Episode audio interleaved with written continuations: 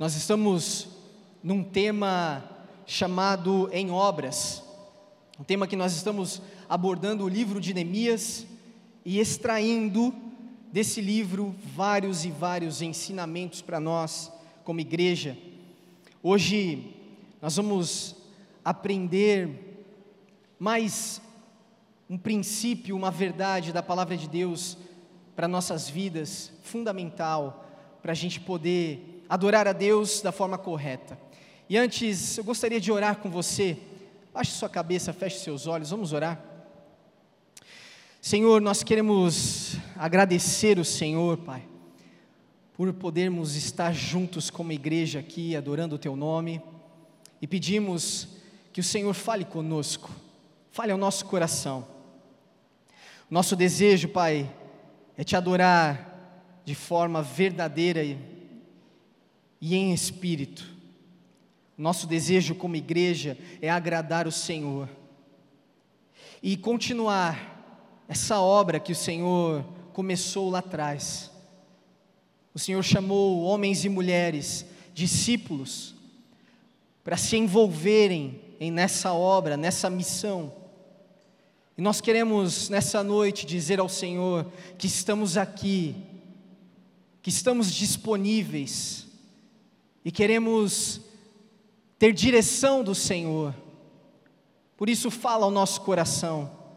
Espírito Santo, revela a nós a tua verdade, para que nós possamos te adorar da forma correta.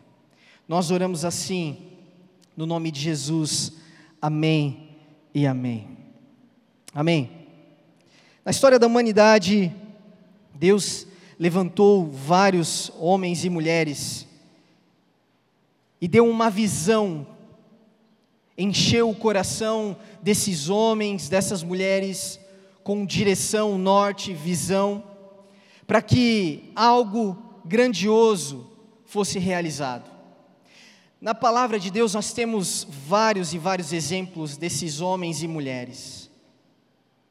Na década de 40, por exemplo, teve um homem chamado Billy Graham, que recebeu a visão de Deus de que ele pregaria para multidões. Deus colocou no coração desse homem que ele encheria estádios para falar do Evangelho e levaria milhares de pessoas ao conhecimento de Cristo. E esse homem, de fato, realizou essa grande visão e missão que Deus deu. E desde então, Billy Graham levou 210 milhões de pessoas ao conhecimento do Evangelho. Milhares e milhares de pessoas conheceram a palavra de Deus, seja por rádio, seja por televisão ou seja num estádio de futebol. Aqui no Brasil, Billy Graham encheu nada mais, nada menos que o Maracanã e levou muitas pessoas a aceitarem essa mensagem poderosa, a irem aos pés da, da cruz de Cristo. Isso é muito interessante porque Billy Graham foi chamado no Capitólio, lá nos Estados Unidos, para receber uma das mais raras medalhas, que é a medalha da liberdade americana. Poucos homens receberam essa medalha. Nesse reconhecimento grandioso do governo americano, as primeiras palavras que Billy Graham disse foi: Eu não fiz nada disso sozinho. Eu tenho uma equipe junto comigo de homens e mulheres que me ajudaram a realizar esta grande obra. Da mesma forma, hoje nós vamos ver no capítulo 3 do livro de Neemias, que Neemias não realizou a construção dessa grande obra dos muros de Jerusalém sozinho. Muitos homens e mulheres se envolveram nessa visão, nessa missão que Neemias recebeu de Deus.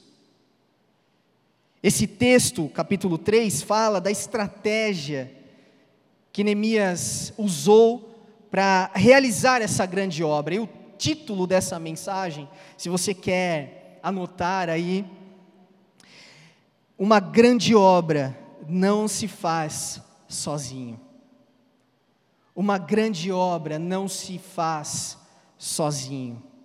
Abra a sua Bíblia no capítulo 3 de Neemias e vamos ver como Neemias se levanta nesse capítulo como um grande líder.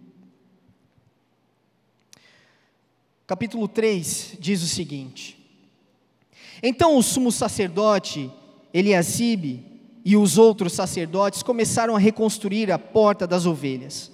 Eles a consagraram, colocaram as portas no lugar e reconstruíram o muro até a Torre dos Cem, que também consagraram e até a Torre de Hananel. Os habitantes da cidade de Jericó trabalharam ao lado deles, e mais adiante estava Zacur, filho de Inri. A porta do peixe foi construída pelos filhos de Racenaá. Colocaram as vigas, levantaram as portas e puseram os ferrolhos e as trancas. Meremote, filho de Urias e neto de Racós, consertou o trecho seguinte do muro. Ao seu lado estava Mesulão, filho de Berequias e neto de Mesezabel. E mais adiante, Zadok, filho de Banaá, os habitantes de Tecoa consertaram o trecho seguinte, embora os seus líderes se recusassem a trabalhar com os supervisores da construção. Os reparos da porta antiga foram realizados por Joiada, filho de Pazeia, e por Mesulão, filho de Bezodias. Colocaram as vigas, levantaram as portas e puseram os ferrolhos e as trancas. Ao lado deles estavam Melatias de Gibeon, Jadom de Meronote, homens de Gibeon e homens de Mizipá. Cidades sob a autoridade do governador da província a oeste do rio Eufrates. Uziel, filho de Haraías, ourives de profissão, consertou o trecho seguinte, e mais adiante estava Hananias, fabricante de perfumes. Reconstruíram Jerusalém até o muro largo. Refaías, filho de Ur, governador de metade do distrito de Jerusalém, trabalhou ao lado deles no muro. No trecho seguinte, Gedaías, filho de Harumaf, consertou o muro em, em frente à sua casa, e ao lado dele estava Ratus, filho de Rezabinéias. Em seguida vinha Malquias, filho de Arim, Hassub, filho de Paate, Moabe, que consertaram outra parte do muro e a torre dos fornos. Salum, filho de Halóis, e as filhas dele consertaram o trecho seguinte. Salum era governador da outra metade do distrito de Jerusalém. Os reparos da porta do vale foram realizados pelos habitantes de Zanoa, sob a liderança de Hanum. Levantaram as portas e puseram os ferrolhos e as trancas. Também consertaram os 450 metros seguinte do muro até a porta do esterco.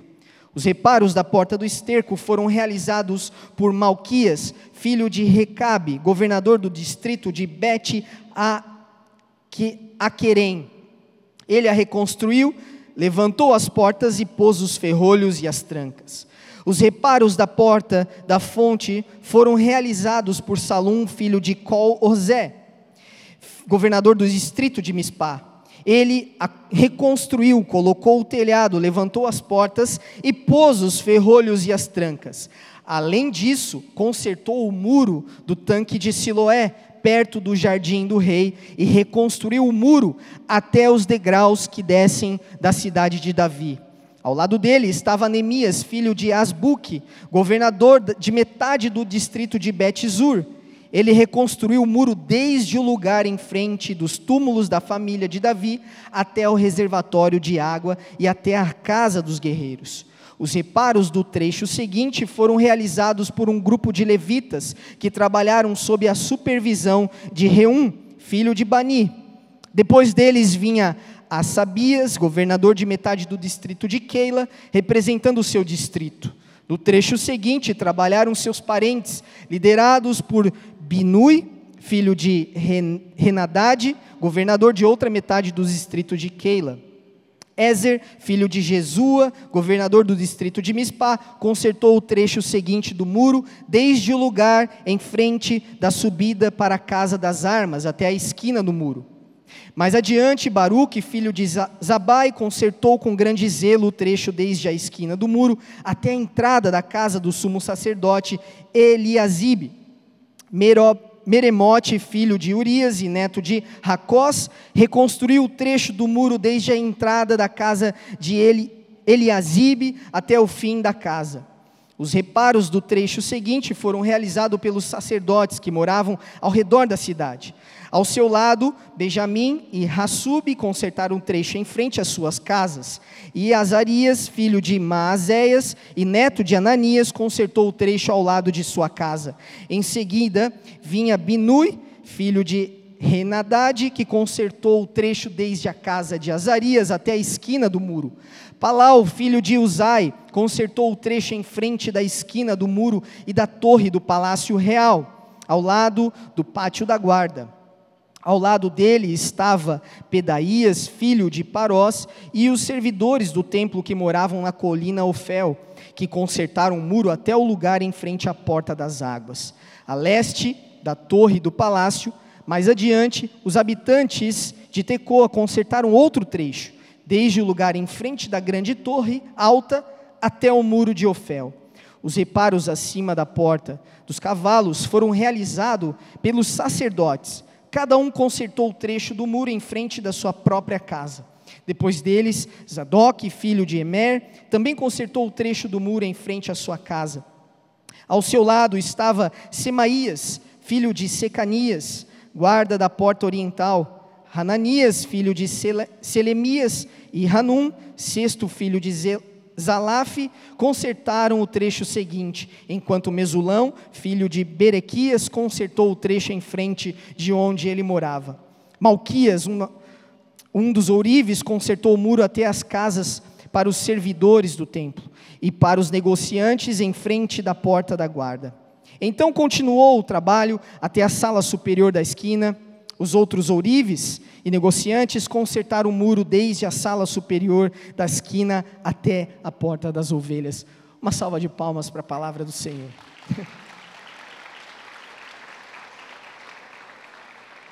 Bom, esse capítulo, ele não serve apenas para você tirar ideias de nomes para os seus filhos. Nós podemos tirar aqui dois importantes princípios sobre essa grande construção, porque até então nós vimos que Neemias havia recebido essa comissão de Deus, quando ele ouve a notícia de que Jerusalém estava devastada, o templo estava destruído, o muro estava destruído, ele então ficou profundamente abalado com essa notícia. Então ele recebe esse encargo de Deus, ele se apaixona pela reconstrução dos muros, e ele então faz todo um processo com o rei, ele envolve os habitantes que estavam naquela região sofrendo por causa dessa destruição, e aqui no capítulo 3 nós temos então o fato, a reconstrução. Neemias então ele narra aqui como foi a estratégia. E antes de nós pegarmos esses dois princípios principais e fundamentais, eu quero mostrar para você do que nós estamos falando. Reconstrução do quê? Qual é a dimensão? Qual é a profundidade dessa obra? Qual é o tamanho dessa obra? Pode passar lá. Nós temos aqui ó, uma, das, uma das, das dez portas citadas por Neemias. Olha o tamanho das pessoas. Olha o tamanho da porta. Olha o tamanho do muro. Era isso que Neemias estava retratando aqui nesse capítulo, o que estava sendo reconstruído. Quando ele fala que as portas estavam sendo colocadas no lugar, os batentes, que as trancas estavam sendo colocadas, ele não estava falando de uma fechadura da porta do seu quarto, ele estava falando sobre esse tipo de porta. Quando ele estava falando sobre a reconstrução dos muros, os fundamentos, ele estava falando sobre esse muro, esse tipo de muro. Agora, próxima foto. Olha o tamanho, a extensão desse muro. Aqui é uma, é uma imagem de como era Jerusalém no tempo de Neemias. Quando ele reconstruiu os muros, essa era a extensão dos muros. A altura era aquela que você viu na foto anterior, as portas eram aquelas, as portas retratadas aqui, e essa era a extensão. Agora pensa que essa obra não era qualquer obra. Não era uma obra simples, não era uma obra fácil, mas Neemias, então, aqui nesse capítulo, retrata que essa obra foi feita e como ela foi feita. Portanto, uma grande obra, uma visão, ela precisa de um líder que possa oferecer para que aconteça essa obra algo que nós chamamos de coordenação. Todo projeto precisa de coordenação. Toda grande obra precisa ser coordenada. Nós sabemos que Neemias, antes de começar a obra, ele não chegou lá e falou: gente, vamos lá, vamos começar. Não. A palavra fala no capítulo anterior que Neemias ele pegou o seu cavalo e deu uma volta completa na cidade, sozinho, para olhar o tamanho do estrago que havia acontecido. Ele precisava ter a dimensão do que aconteceu para então coordenar, projetar, organizar. O capítulo 3 mostra que Neemias não fez de qualquer jeito a reconstrução desse muro. Mostra que ele coordenou, ele pensou, e só depois que ele teve o plano completo, só depois que ele teve a coordenação, o projeto dessa obra, é que ele chamou a todos e disse: I have a dream. Eu tenho um plano. Nós vamos reconstruir. Sabe por que se Neemias não tivesse certeza, nem se ele não tivesse um plano, se ele não soubesse convencer essas pessoas, aquele povo ia olhar e falar: Cara, você é um lunático, não é possível reconstruir dessa forma. Não é possível fazer essa obra desse jeito. Então, quando Neemias coordena esse projeto, quando ele mostra o projeto, ele então ganha o coração daquele povo. Mas, para coordenar algo que foi necessário, é que Neemias ele ficou inconformado com o caos que estava Jerusalém. Neemias ficou completamente inconformado. Quando ele ouviu a notícia, ele ficou profundamente abatido e inconformado. Quando nós olhamos para o caos, se nós não nos inconformarmos, nós não vamos colocar a energia necessária para resolver. À medida em que você se envolve numa obra, é a medida em com, com, com qual você se apaixona pela visão dessa obra. E Neemias, ele precisou olhar para o que havia acontecido com Jerusalém e se apaixonar pela reconstrução. O que está um caos na sua vida hoje? Talvez o seu casamento está um caos. Talvez suas finanças estejam um caos. Talvez você olhe para a sua vida profissional e você fala, está um caos. Ou talvez a sua saúde está um caos. Sua vida com Deus está um caos. Seu envolvimento na igreja está um caos. O que eu tenho para falar para você é que, assim como Neemias, se você não se conformar com esse caos que está instalado nessa área da sua vida, você não vai fazer nada. Se você não olhar para isso que está irregular, para isso que está inconforme, para isso que está errado, e não se inconformar com isso, se você não se apaixonar pela melhoria disso, pela reconstrução disso, você não vai se envolver, você não vai fazer, você não vai coordenar nada. Neemias olhou para Jerusalém a cidade dos seus pais. Ele não havia nascido em Jerusalém. Mas ele sabe que o templo da adoração estava lá. E ele não admitiu que o lugar onde o povo de Deus adorasse a Deus, adorava a Deus naquele lugar, ele não admitiu que aquele caos impedisse o povo de continuar adorando a Deus. Então ele fez alguma coisa. Ele coordenou um projeto para restaurar esses muros. Coordenar significa colocar as coisas e pessoas certas no lugar certo. Neemias, ele precisou ter uma visão global do problema. Ele precisou olhar o todo. Ele precisou saber o que ele iria enfrentar. Qual era o problema que ele iria resolver. E aí então, ele tomou as atitudes, as soluções necessárias. Porque quando ele olhou o todo, ele precisou bolar uma estratégia para que a reconstrução fosse sustentável. Quando nós vemos que Neemias colocou pessoas reconstruindo o muro na frente das suas casas, ele não estava privilegiando alguns, ele estava sendo um bom administrador, um bom engenheiro, um bom visionário de mão de obra, porque ele sabia que aquelas pessoas iriam precisar de comida, de descanso, ele sabia que elas precisariam de proteção, então ele orquestrou todo o projeto para que fosse sustentável. Por isso, ele precisou dessa visão global.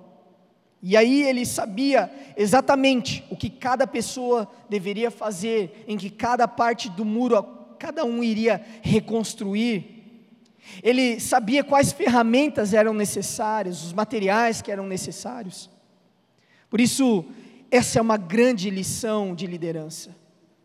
Neemias, como líder, ele se envolveu com as pessoas, ele se importou com as pessoas, ele deu responsabilidade para alguns, diferente de outros. Para alguns, ele deu a direção de construir alicerces, para outros, colocar a porta, para outros, apenas algum pedaço do muro, algum reparo. Para você ter uma ideia, teve um homem que colocou até suas filhas para trabalhar. Ou seja, todo o povo se envolveu nessa obra. Isso mostra que o trabalho em equipe é um dos segredos do sucesso. Se você é líder em algum âmbito, seja na sua casa, seja no seu trabalho, seja em qualquer lugar, o trabalho em equipe é um segredo, é o um segredo para realizar um projeto importante. Neemias sabia disso, por isso ele distribuiu o trabalho de forma coerente para pessoas que poderiam carregar o fardo desse trabalho. Um outro princípio da coordenação é que Neemias se importou com a harmonia da equipe.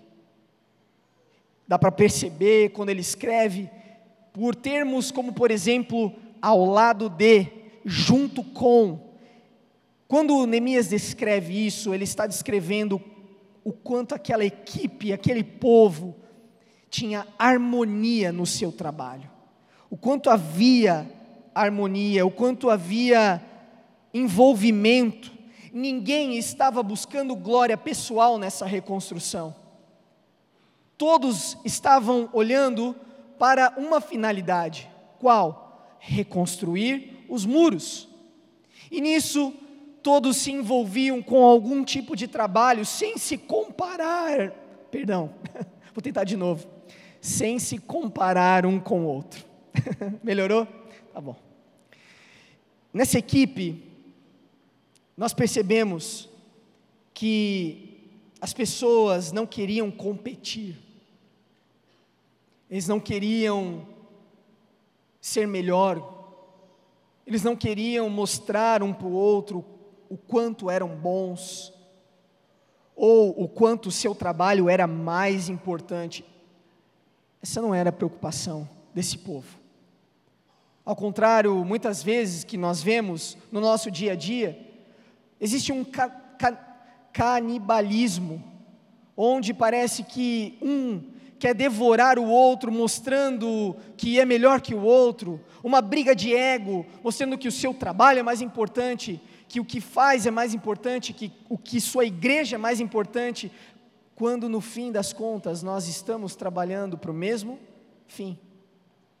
Estamos participando da mesma obra.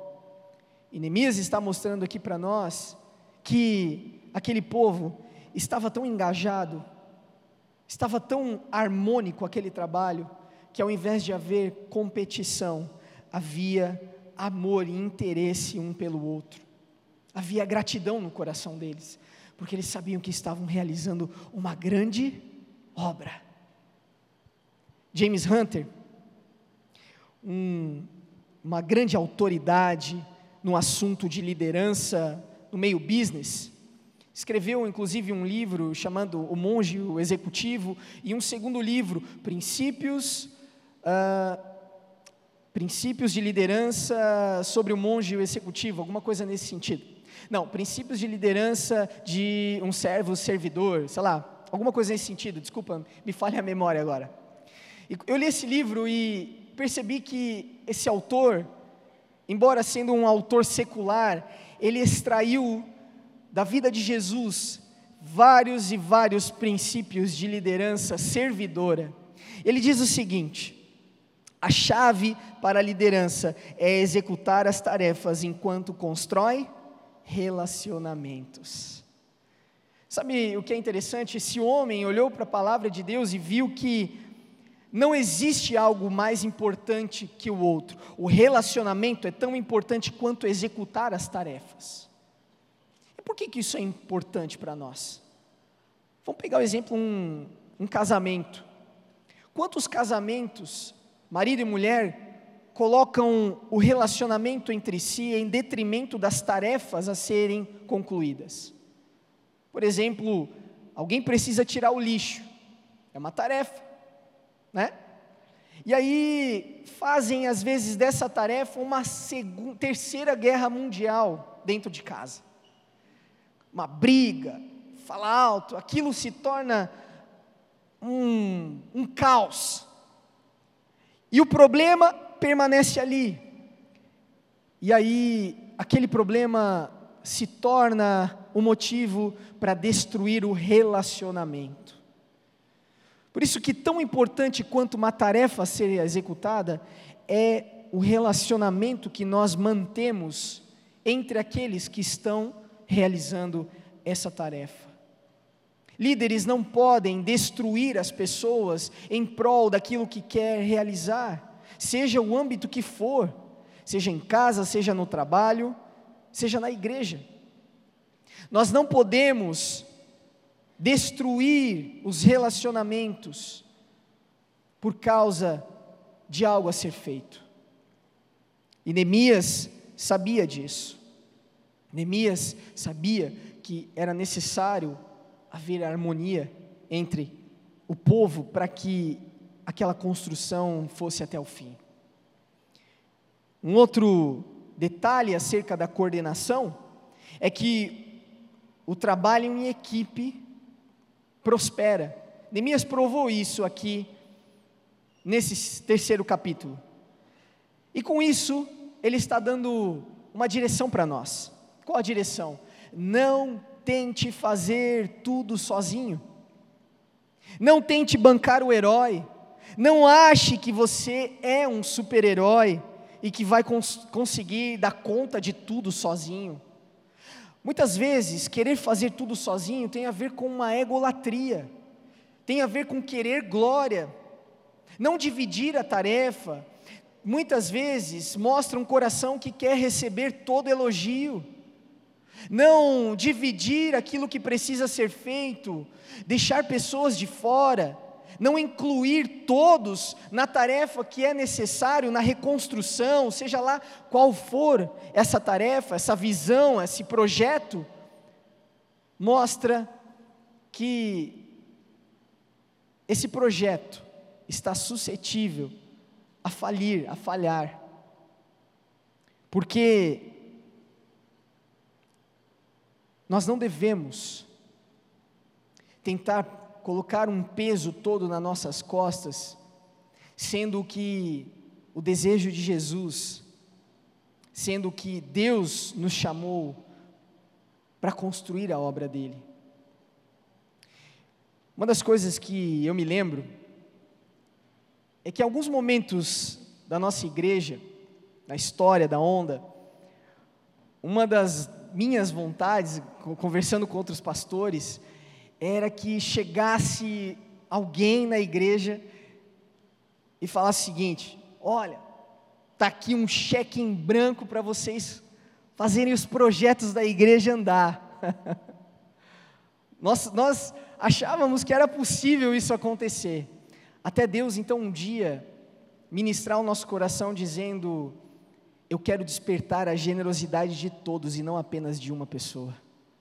Eu quero trabalhar no coração da igreja e não apenas de um homem ou de uma mulher. Isso é possível? É possível. Mas nós percebemos que o desejo de Deus é que todos nós possamos e tenhamos a oportunidade de nos envolver na obra de Deus. E Neemias está mostrando esse princípio para nós através dessa coordenação da reconstrução do muro. Neemias poderia selecionar ali os homens mais fortes, os mais preparados, os mais inteligentes, os mais aptos, e ter feito a tarefa apenas com essa, com essa elite, com essas pessoas, mas não foi isso que ele fez. Neemias envolveu todo o povo, ele chamou todo o povo para participar, deu tarefa para todas as pessoas. Isso nos leva ao segundo ponto. O primeiro ponto é que todo projeto precisa de coordenação. E todo projeto precisa também de cooperação. Todo projeto precisa de cooperação. Neemias não apenas organizou a reconstrução. Neemias não apenas se levantou como um líder que, com a visão que Deus deu a ele, com o entendimento, com a sabedoria, formou um plano, um projeto. Ele mobilizou todos a participarem desse grande, dessa grande missão, desse grande projeto. Ninguém ficou de fora. Por um lado, nós precisamos ter a coordenação, o projeto, mas sem a cooperação desse povo, esse projeto não seria concluído. Se o povo não olhasse para Neemias, se o povo não escutasse esse plano, esse projeto de Neemias, se o povo não se engajasse e dissesse: bora, eu acredito nessa visão, eu creio que ela vem de Deus, nós vamos reconstruir os muros. Se não houvesse essa cooperação, os muros não seriam reconstruídos. Neemias não conseguiria fazer essa obra sozinho. Por isso, ninguém ficou de fora. Homens de lugares diferentes, diferentes ocupações, trabalharam juntos para reconstruir esses muros. Neemias disse que sacerdotes, levitas, pessoas comuns, porteiros, guardas, fazendeiros, ourives, farmacêuticos, mercadores, empregados do templo e mulheres se envolveram nessa reconstrução.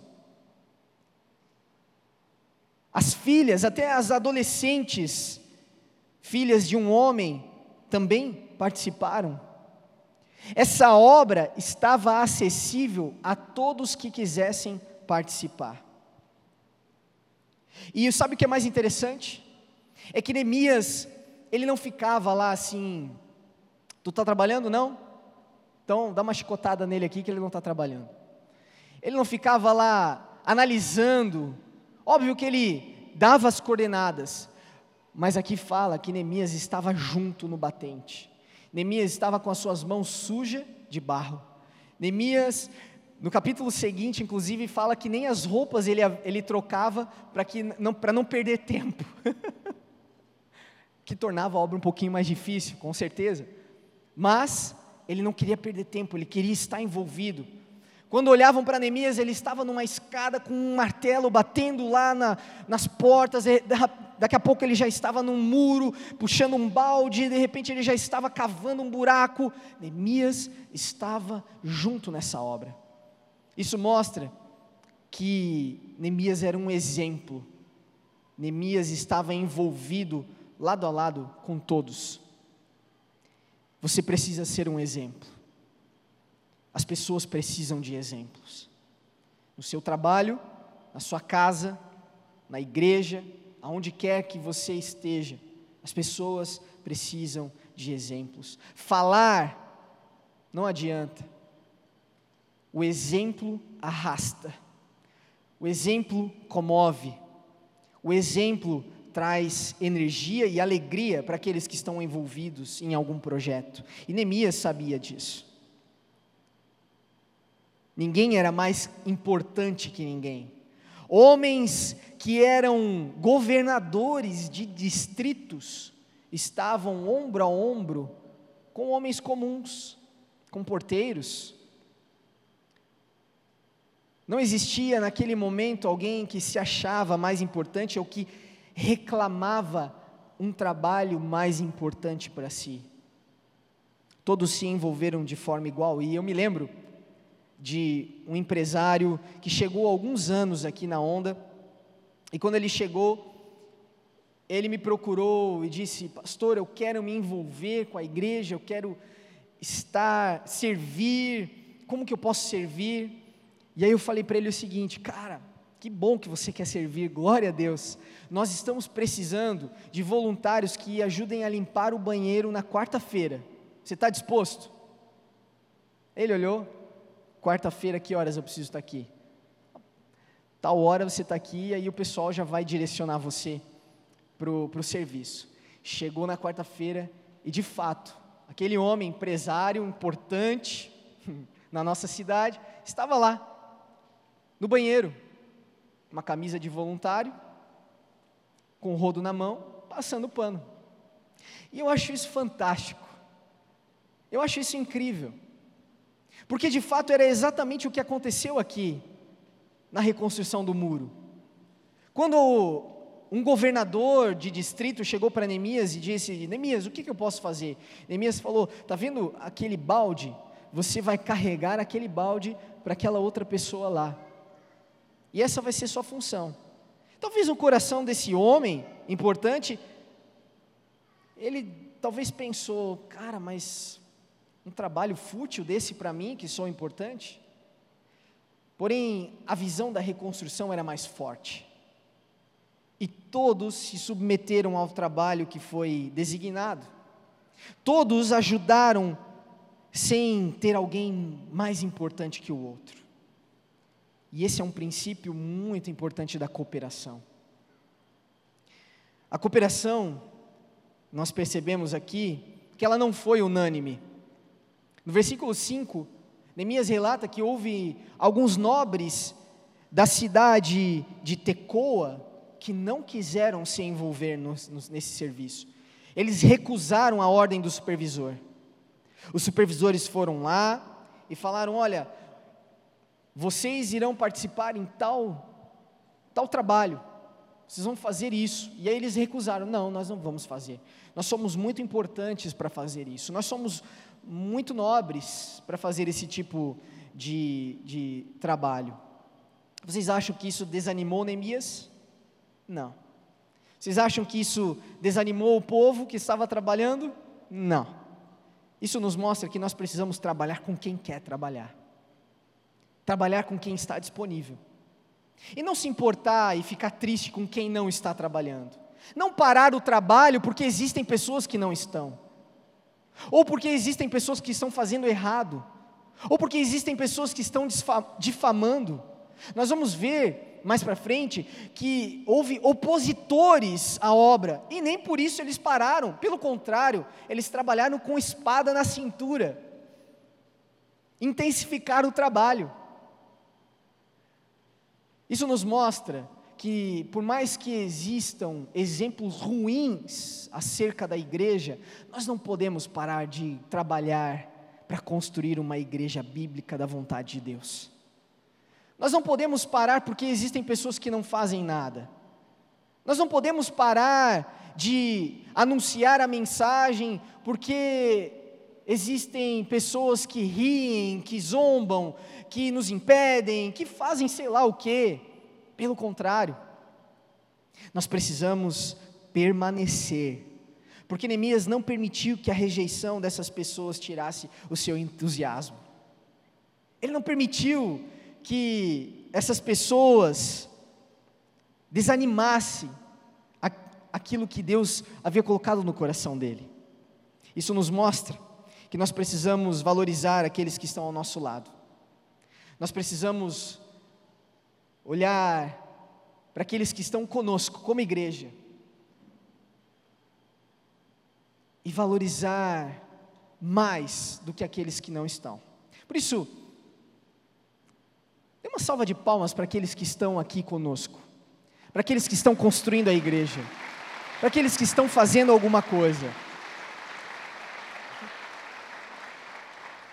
Nós precisamos honrar essas pessoas que estão conosco. E não ficar reclamando porque o fulano não está, ou se importando que tem gente de braço cruzado. Não, nós vamos trabalhar, nós vamos fazer, porque nós somos chamados por Deus para fazer. Amém? A palavra mostra que eles trabalharam com empenho, com ânimo, e eles tiveram sucesso. Eles reconstruíram aquele tanto de muro que nós vimos em 52 dias. 52 dias.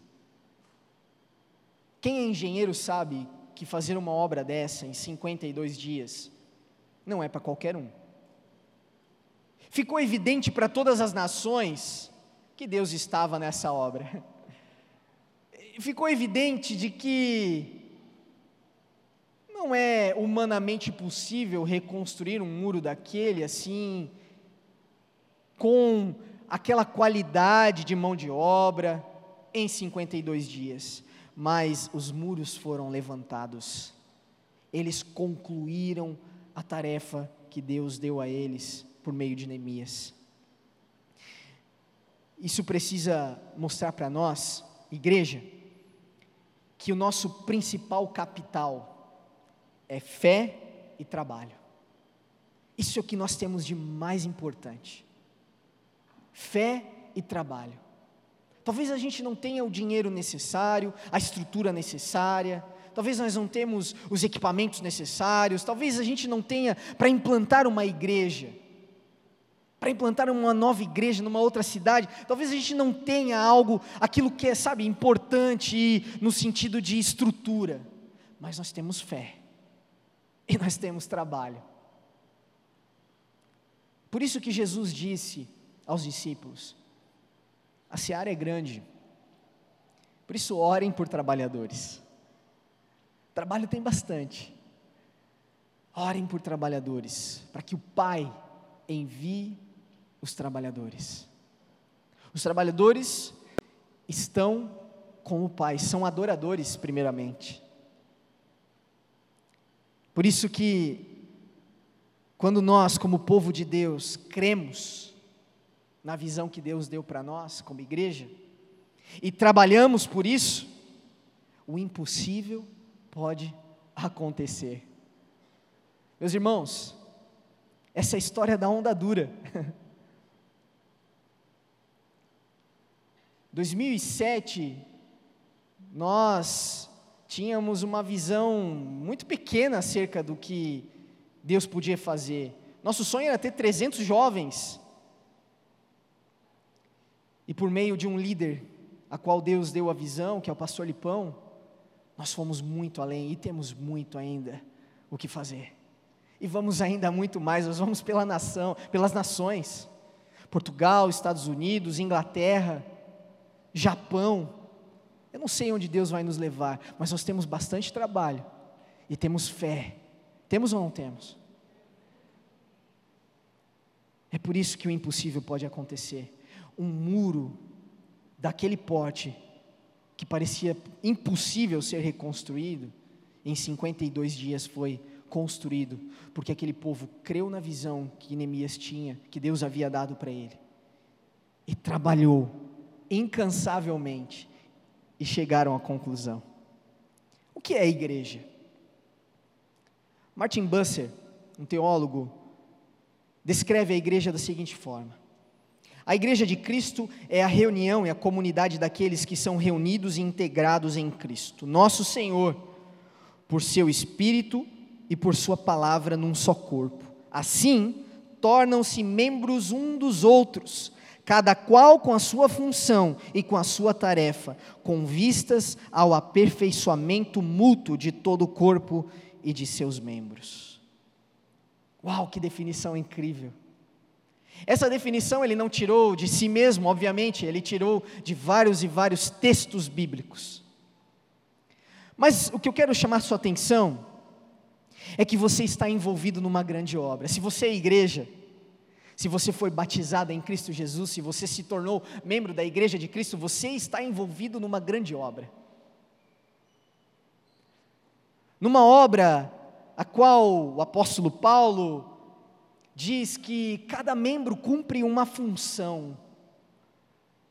Você recebeu dons, talentos, habilidades para desenvolver uma parte dessa obra. A obra que Deus está fazendo em nós como igreja é nos preparar para esse encontro com Ele, nos aperfeiçoar, nos edificarmos mutuamente com esses dons, com esses talentos. E sabe o que é mais interessante? É que Jesus nos chamou todos para participar. Ele não deixou de fora ninguém. Ele disse: quem quer trabalhar tem trabalho.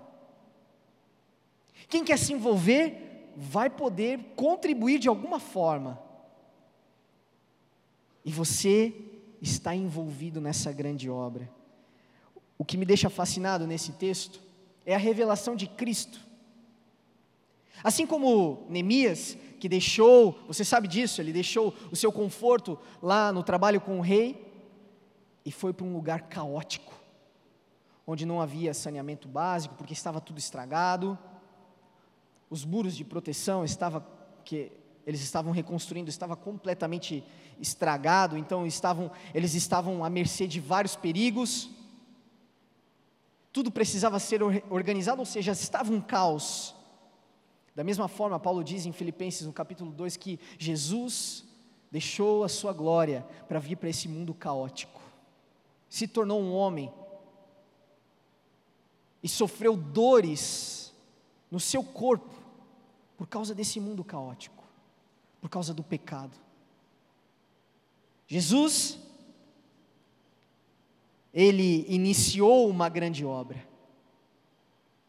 Ele veio fazer a vontade do Pai e deu, deu início à sua igreja.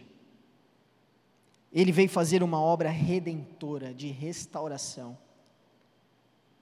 Para isso, ele andou na praia, ele andou nos lugares de coleta de impostos, em prostíbulos, ele andou nas ruas, nas cidades, e onde ele ia, ele anunciava: o reino de Deus está próximo, o reino de Deus chegou.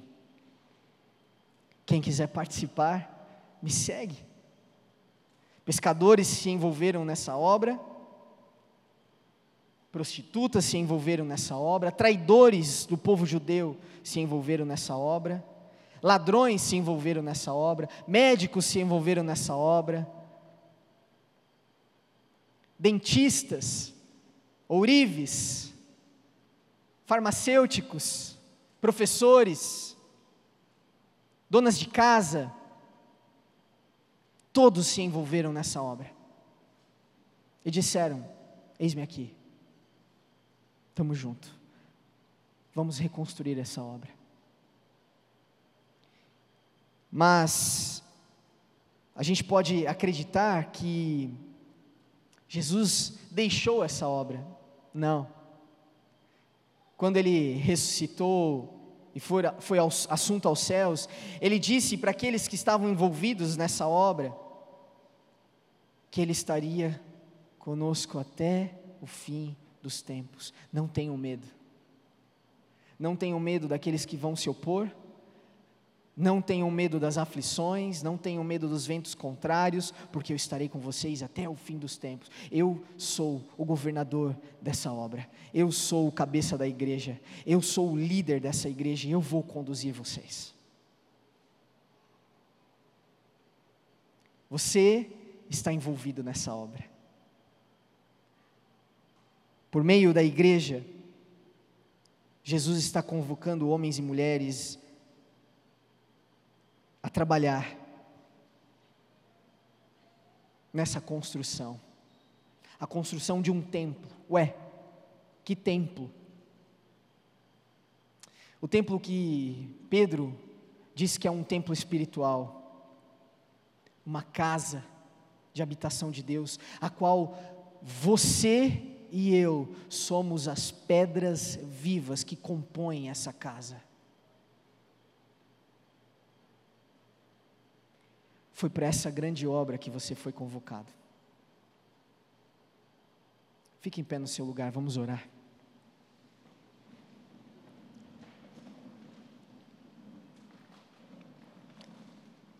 Feche seus olhos.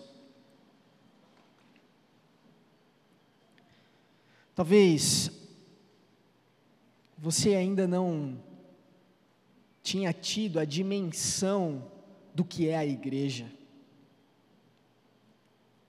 Mas Neemias, através desse capítulo, nos revela algo muito mais excelente. Naquele tempo, os muros precisavam ser reconstruídos.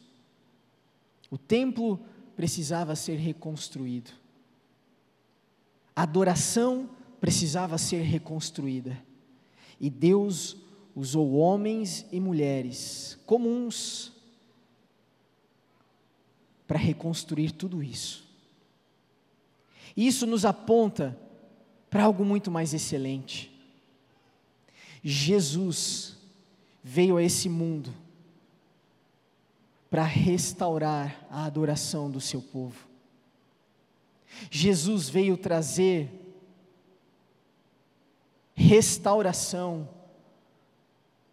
Jesus, ele veio trazer salvação.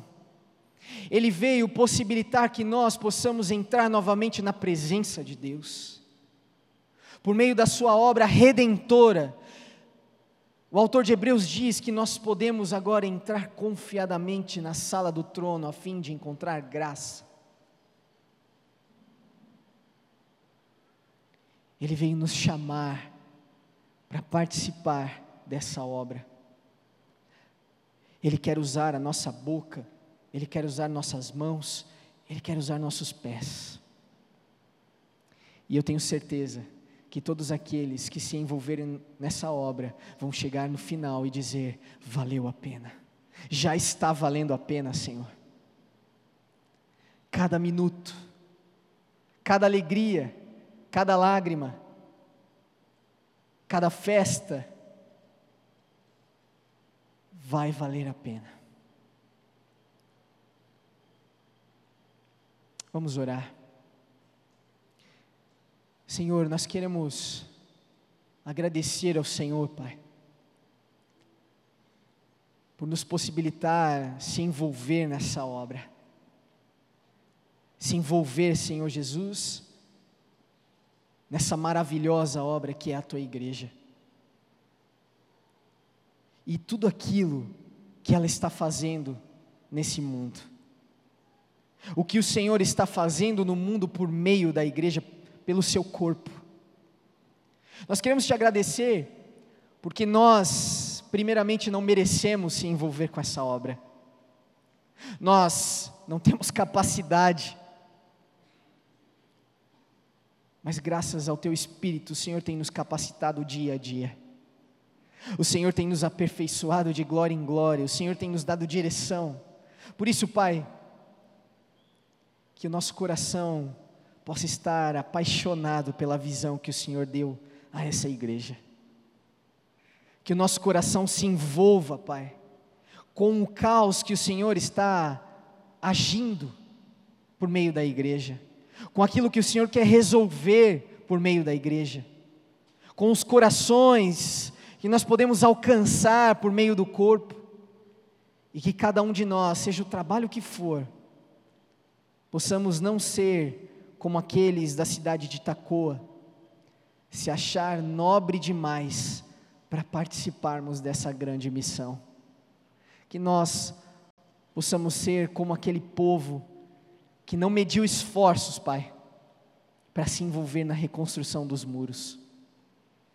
Que nós possamos valorizar o trabalho de cada um e oferecer aquilo que temos em nossas mãos, o talento que temos em nossas mãos, o dom que temos em nossas mãos, para contribuirmos, para que a tua, a tua igreja avance e prospere cada vez mais.